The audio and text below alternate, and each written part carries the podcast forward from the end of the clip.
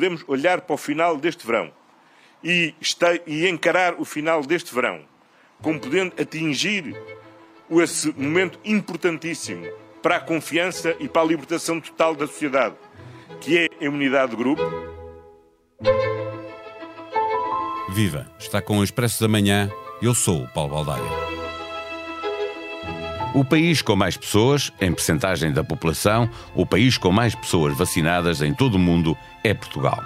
Como a vacina só serve para pessoas com mais de 12 anos e com uma baixa taxa de rejeição nas faixas etárias acima dessa idade, num país envelhecido como o nosso, o que é sempre visto como um handicap é, desta vez de forma clara, uma benção. Estamos perto de ser o primeiro país em todo o planeta a chegar a uma taxa de vacinação de 85% o número que todos esperam alcançar para viver com a liberdade com que vivíamos antes da pandemia. Como sempre, liberdade rima com responsabilidade. Temos de saber viver com este vírus e agir com conhecimento. O que deixa de ser obrigatório passará a ser voluntário. É absolutamente necessária a colaboração de toda a gente. Regresso ao Expresso da Manhã, Vera Lúcia Arreigoso, jornalista do Expresso, especialista em saúde. O Expresso da Manhã tem o patrocínio do BPI. É tempo de recuperar a economia. O BPI é o parceiro da sua empresa no plano de recuperação e resiliência. BPI, um banco para as empresas. Viva Vera, em dia de uh, reunião do Infarmed, uh, em dia também de Conselho de Ministros, uh, embora não seja previsível que as decisões coincidam, os peritos propõem a libertação total. O que é isso?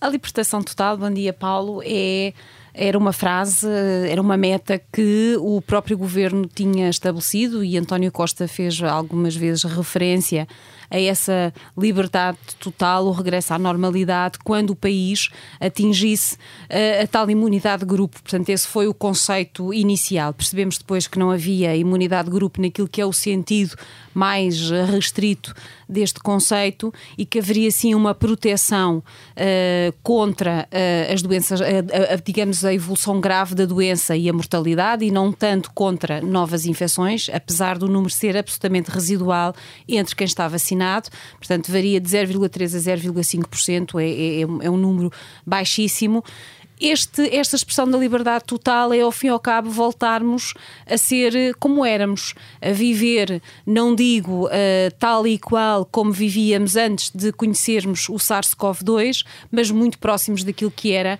uh, a nossa vida e a nossa forma de estar. Aprendendo a viver com este vírus como vivemos, aprendemos a viver, por exemplo, com o vírus da gripe, é isso?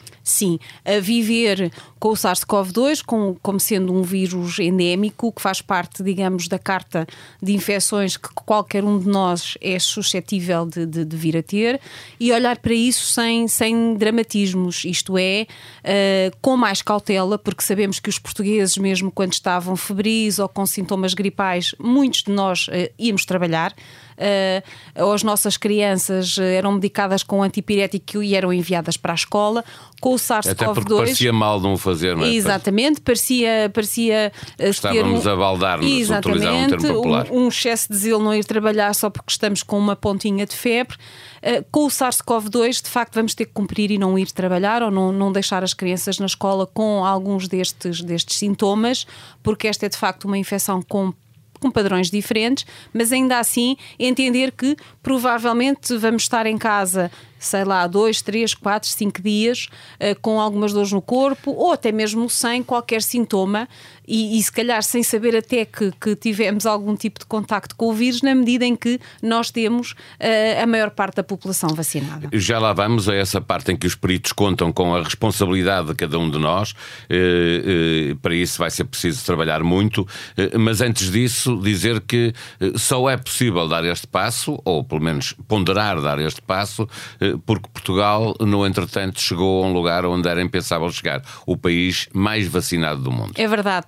Portugal está prestes, se tudo correr como até aqui, e acreditamos todos que sim, de ser o primeiro país no mundo a alcançar a meta que todos queriam desde o primeiro dia em que houve um infectado com Covid-19, isto é, chegar uh, à possibilidade de ter a maior parte da população uh, devidamente uh, imunizada. Nós vamos chegar aí aos 85% da população protegida, deixando de fora quem não é elegível para a vacina, que neste momento serão as crianças até aos 12 anos, e isto coloca-nos numa posição que provavelmente uh, mais nenhum país no mundo conseguirá uh, estar e partilhar connosco. Parece excessivo dizer isto, mas o que os especialistas nos explicam é que nós temos características na população portuguesa que nos eh, permitiram chegar aqui e que os outros países não têm, e como tal, os vai talvez impedir de ter 85% da sua população com a dupla vacinação ou com vacinação completa. Estou a falar, por exemplo, nós temos. Uh, poucas crianças na faixa etária não vacinada, portanto, dos 0 aos 12 anos, andaremos à volta dos 11%. Israel, que foi o primeiro país na dianteira da vacinação, com grandes parangonas de que estamos a vacinar toda a gente, tem o dobro. De... Tem o dobro. Uh, e temos e tivemos uma adesão em massa da população portuguesa, e aqui há que reconhecer esse mérito aos portugueses, à vacina.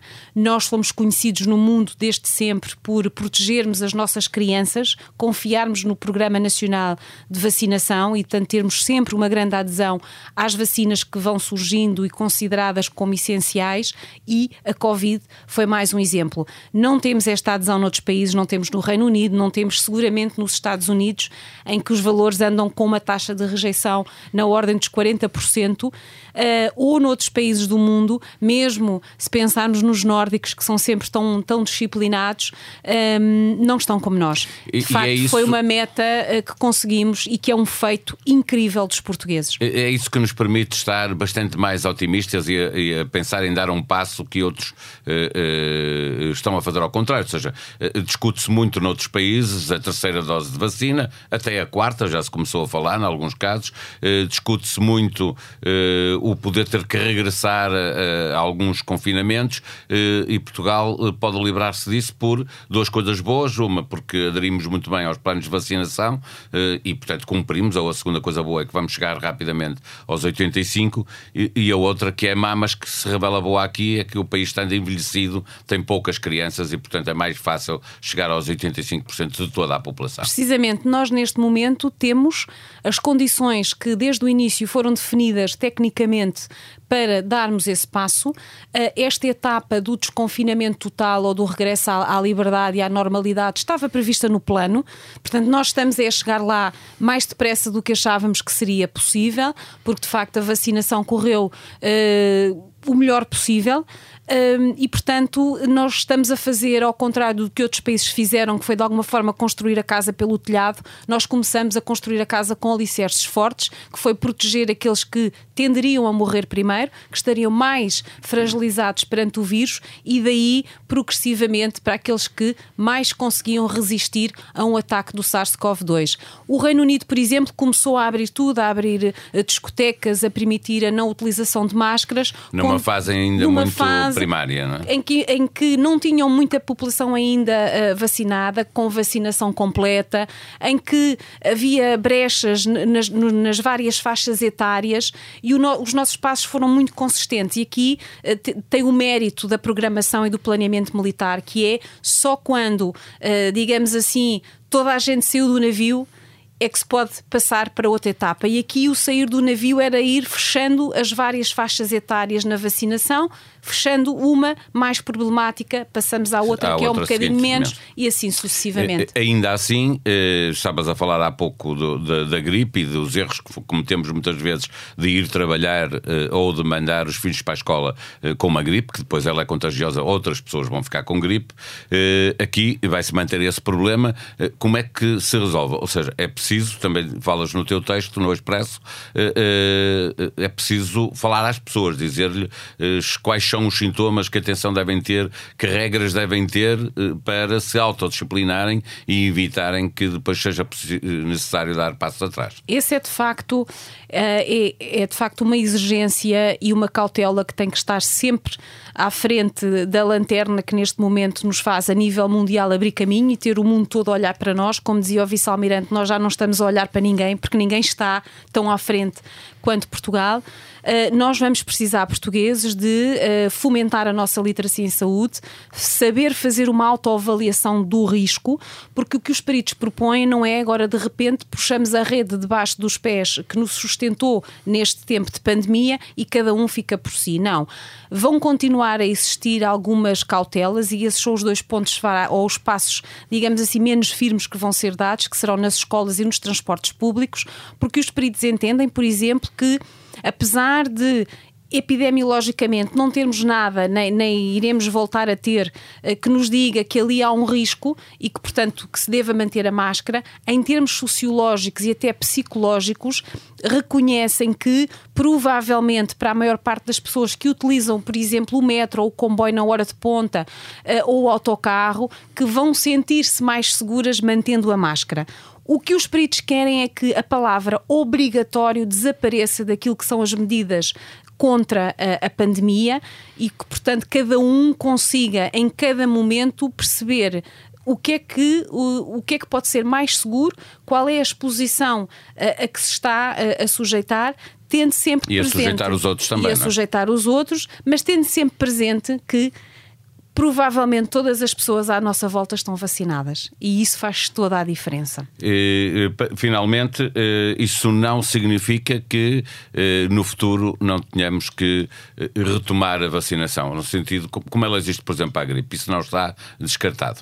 Essa hipótese não está descartada, embora não exista ainda informação científica que indique claramente, e a ciência precisa ter informações eh, claras, não há zeros nem 100%, mas tem que haver alguma, como se diz, evidência que vai ser preciso reforçar uh, a vacinação ou dar terceiras doses e a quem?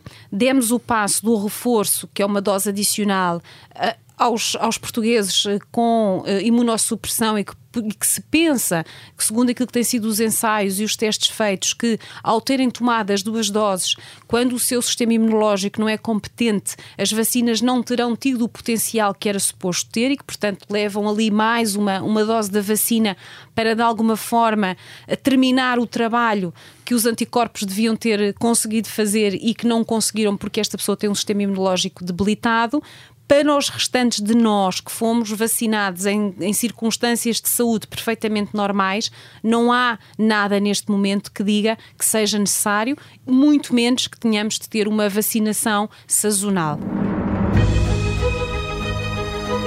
Em expresso.pt encontra toda a informação sobre a campanha para as eleições autárquicas. Os líderes partidários não param e a discussão política faz para lá das propostas de cada partido para cada município. A pandemia alterou o modo de vida nas cidades. Ficamos mais tempo em casa, em teletrabalho e todos já percebemos que as nossas habitações não voltarão a ser como antes. Precisamos de interiores mais amplos, novas soluções de arquitetura e de um espaço público de qualidade. Vem aí os prémios de imobiliário Expresso SIC Notícias, a habitação e o espaço público na cidade pós-Covid. A primeira jornada da fase de grupos da Liga dos Campeões já terminou. Veja na Tribuna Expresso como saíram os clubes portugueses e que contas já se começaram a fazer em cada um dos grupos. A sonoplastia deste episódio foi de Ruben Tiago Pereira. Nós vamos voltar amanhã. Até lá, tenham um bom dia.